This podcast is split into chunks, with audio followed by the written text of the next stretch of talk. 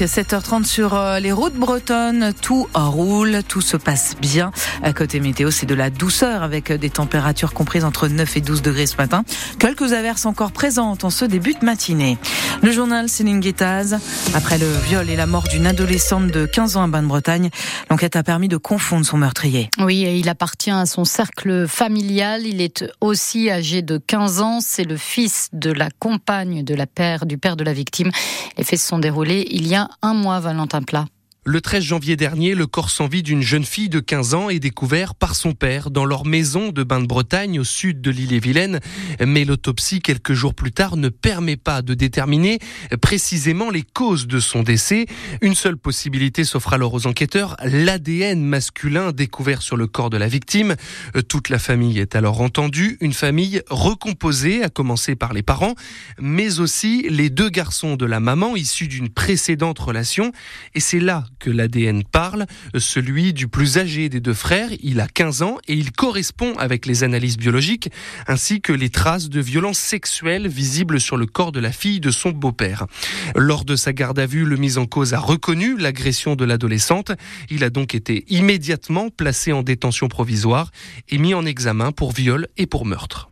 Comment est mort Alexei Navalny deux jours après l'annonce du décès de l'opposant numéro un Vladimir Poutine? Ses proches réclament son corps. Il qualifie les autorités russes de tueurs qui cherchent à couvrir les traces d'un assassinat. Le trafic SNCF encore perturbé aujourd'hui. Hein. Le mouvement entamé jeudi est très suivi avec trois contrôleurs sur quatre en grève pour des questions de revalorisation salariale. Aujourd'hui, la SNCF prévoit deux TGV sur cinq en circulation dans l'Ouest. Les trains Ouigo et les TER en Bretagne circulent normalement.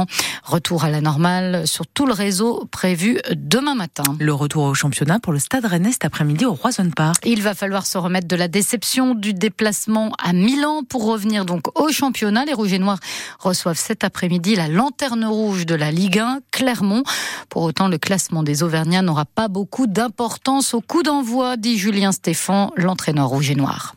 On sait qu'à partir de cette période-là aussi, il va rester maintenant trois mois de, de compétition. Je crois que ça n'a plus beaucoup d'importance le, le, classement de l'équipe. Est-ce qu'elle est en haut, est-ce qu'elle est au milieu, est-ce qu'elle est en bas du classement? Tous les matchs maintenant vont devenir des matchs euh, certainement très serrés, encore plus âpres, encore plus difficiles et compliqués. On, on sait aussi que euh, jusqu'à maintenant, depuis le début de saison, euh, les matchs post-européens n'ont pas été une garantie de réussite.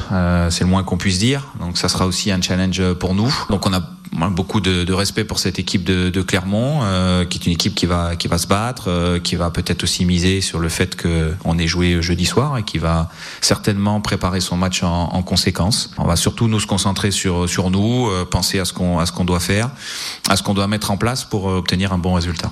Ouais, reste que la statistique n'est pas bonne. Rennes n'a jamais gagné cette saison après un match de Coupe d'Europe, 3 nuls et 3 défaites sur les 6 précédents. Clermont, Rennes, c'est à vivre sur France Bleu Armorique dès 14h30 tout à l'heure avec au commentaire François Rosy et Gaël Danic. Cet après-midi aussi, Lorient se déplace à Strasbourg et puis Brest reçoit Marseille ce soir. Hier, Nantes euh, a résisté mais n'a pas tenu face au PSG. Les Parisiens l'ont emporté 2 à 0 et s'envolent en tête de classement. Rentré à l'heure de jeu seulement, Kylian Mbappé a marqué 20 minutes après son entrée sur le terrain. À noter en Ligue 2, la victoire 1 à 0 de Guingamp sur la pelouse de Caen.